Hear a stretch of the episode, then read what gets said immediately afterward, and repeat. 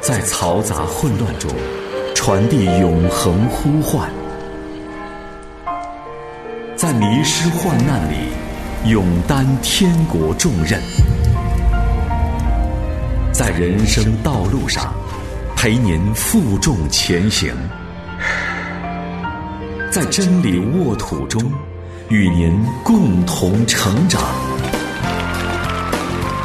这里是专属于弟兄的信仰原地，您您准备好了吗？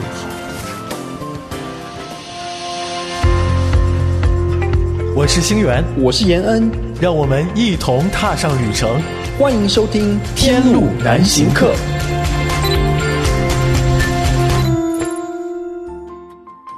亲爱的朋友，你好，我是星源，欢迎收听《真爱住我家》系列播客节目《天路难行客》。那在今天的节目当中呢，行源将会继续的跟你分享我们男人身上的软肋。那么对于这个问题呢，我们已经聊了很长时间了。我们知道了软肋有什么害处，软肋的来源，我们男人身上会有哪些方面的软肋等等。那我们也大概提到了如何克服我们身上那些本应该被克服掉的软肋。那今天呢，让我们回归到圣经本身，回归到大卫身上，同时呢，也看一看另外一位圣经当中的人物，就是彼得。我们看一看他们是如何在神的帮助之下去克服自己的软肋的。那首先呢，当我们回到撒母耳记上二十五章当中的时候呢，我们看到啊，拿巴很显然在大卫向自己求助的时候，非常不屑于。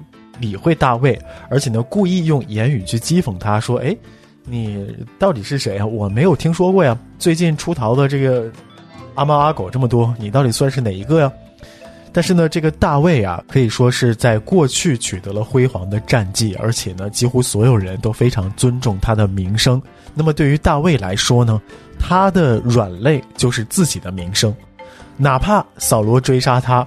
哪怕底下的仆人呢，也要求他去处置扫罗；哪怕他手底下的人多次希望大卫能够做一些远离上帝、自作主张的事情，大卫全都扛住了，没有任何动摇。但是呢，一旦涉及到自己的名声，大卫就有一些遭不住了，甚至呢，已经开始准备好士兵要把拿巴直接给干掉。幸亏啊，这个拿巴当时他有一位。婢女说了一些好话，控制住了大卫的怒气。所以说，我们会看到大卫一直以来他的形象呢都是非常柔和、非常谦卑的。在各样的压力之下呢，他都能够有一颗非常非常忍耐和顺服的心智，而且呢，做任何事情都有节制。这就跟我们基督徒的生活，跟很多人的信仰生活一样。哎，我们越是长久的呢，通过一些。经文的鼓励啊，一些教会生活啊，甚至是自己勉励自己，那我们就尽量的在各样的事情上呢，全都能够维持住一种相对平衡的状态。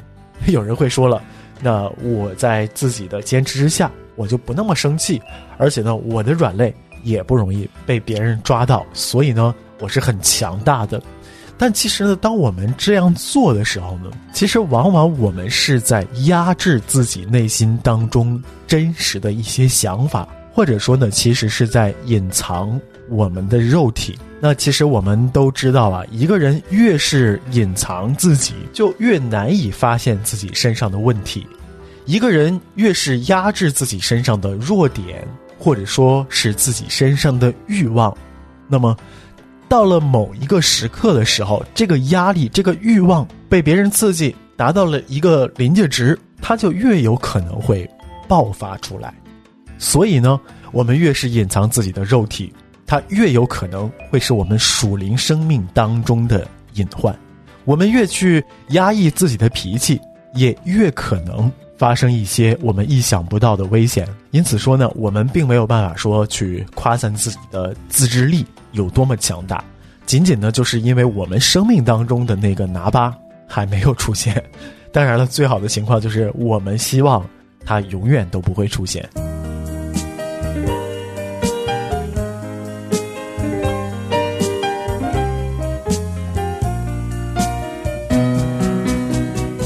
所以在谈及软肋的时候，无论是通过修养啊，通过压抑啊，还是通过隐藏等等办法，都不是对付我们自身肉体的办法，而神才是对付我们肉体唯一的途径。我们每个人身上的弱点、软肋，还有我们过分在意的东西，都会被神所破碎。我们越是隐藏自己的肉体，那神呢越不会放过，并且早晚会兴起一些环境来让我们认清它。拆毁它，这样才能够重新去建立我们的生命。就像是在哥罗西书二章二十节到二十三节所写到的：“你们若是与基督同死，脱离了世上的小学，为什么仍像在世俗中活着，服从那不可拿、不可尝、不可摸等类的规条呢？这都是照人所吩咐的、所教导的。说到这一切正用的时候。”就都败坏了。这些规条使人徒有智慧之名，用私意崇拜，自表谦卑，苦待己心。其实，在克制肉体的情欲上是毫无功效。那么，我们的出路到底在哪里呢？其实，神允许我们经历一些苦难，经历一些试探，去让我们暴露出自己身上的软弱。他的目的呢，是希望我们能够。真实的去认识自己的本相，到底是怎样的？当我们认识到了自己的本相和软弱之后，才有可能有机会去接受神的破碎，而不是让我们在这个软弱当中说：“哎，我无能为力，那我就去犯罪。”所以呢，我们看在大卫和拿巴之间的这个故事当中呢，神不允许大卫的怒气超过神所定的界限。以至于他失去了民心，影响神国度的计划。所以，神不但预备了一个明白事理的仆人，也预备了聪明俊美的妇人亚比该作为圣灵光照，去保护大卫的器皿。当大卫愿意信靠神的时候呢，神在大卫的软肋上就给他开了一条出路，让他的冲动。不至于变成犯罪，造成无法挽回的后果。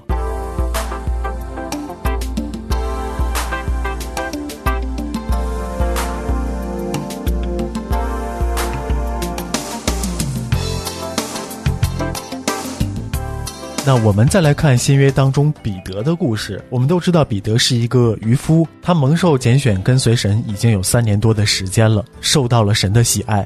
彼得平时呢有话都是直说，这个人非常的正直。但是呢，他的身上也有一个致命的软肋，就是他太胆小了。第一次神显了神迹，让彼得打了两船的鱼，彼得非常吃惊，就害怕，让神离开他。而且彼得呢跪在耶稣的膝前说：“主啊，你离开我，我是个罪人。”耶稣劝他说：“你不要害怕。”而且呢还对他说：“不要怕，从今以后你要得人了。”第二次呢。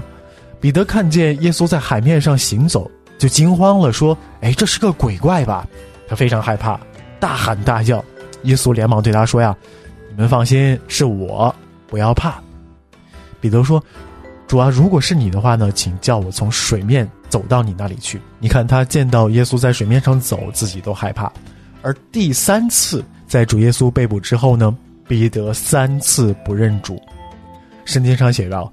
你在患难之日若胆怯，你的力量就微小。我们看到啊，在圣经当中，其他的使徒啊，没有彼得所表现的这么胆小，但是呢，只有彼得遇到事情哎就非常害怕。我们作为神的仆人，应该刚强壮胆，大有信心才对。但是呢，这是一个我们应该达到的理想和愿景。其实每一个跟从神的人都不是完全的。都是有各种各样的软弱、各种各样的不足，以及各自的软肋。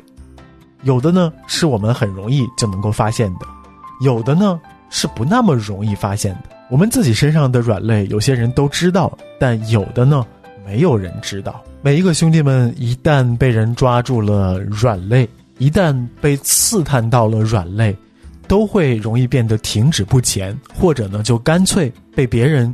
牵着走了，但是我们知道，主耶稣告诉彼得说：“你回头以后要兼顾你的弟兄，可以看到主。主知道我们每个人的软弱和失败，他并不是因为我们有软肋有失败就不使用我们，就会抛弃我们，他依然让彼得以后继续做神所托付的工作。尽管呢，我们花了很多的篇幅和时间在探讨男人身上的软肋，并且呢，分享了一些去克服我们身上软肋的办法，但其实呢，这做起来并不是一件容易的事情，因为我们每个人的本性啊，还有各种各样长期以来形成的行为习惯。都非常难以改变那些过去缠累我们的东西，到了今天，甚至呢，在未来，依然可能会成为我们身上的软肋。但好消息呢是，神的完全正是在我们人身上的软弱当中所体现出来的。就像是约翰一样，撒玛利亚人不接受耶稣和门徒，约翰和雅各都非常生气，他们甚至呢求主说呀：“你干脆从天上降火下来，把他们烧死得了。”但主说的是什么呢？主说：“人子来是要救人的生命，不是要毁灭人的生命。”你们的心意如何？你们不知道。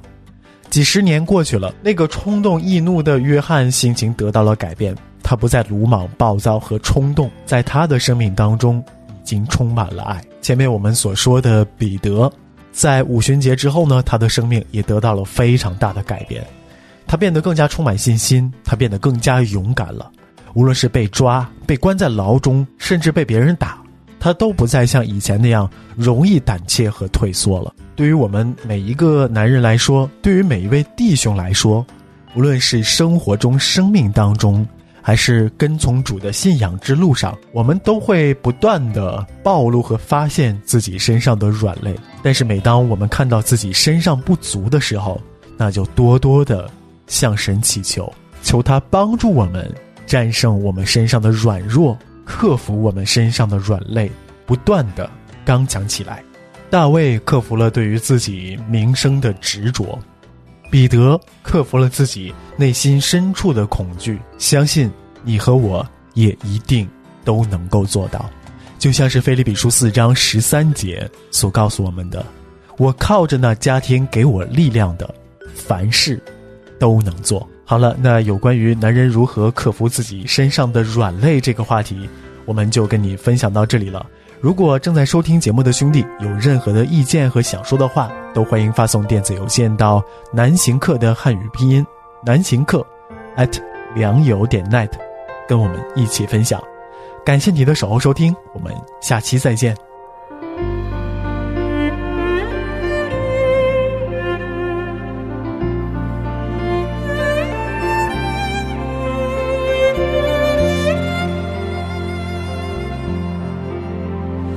我们竭力地追求认识耶和华，他是生命的主，我们天赋，每一天都有恩典成就，不再拖延，春雨带来了滋润与祝福。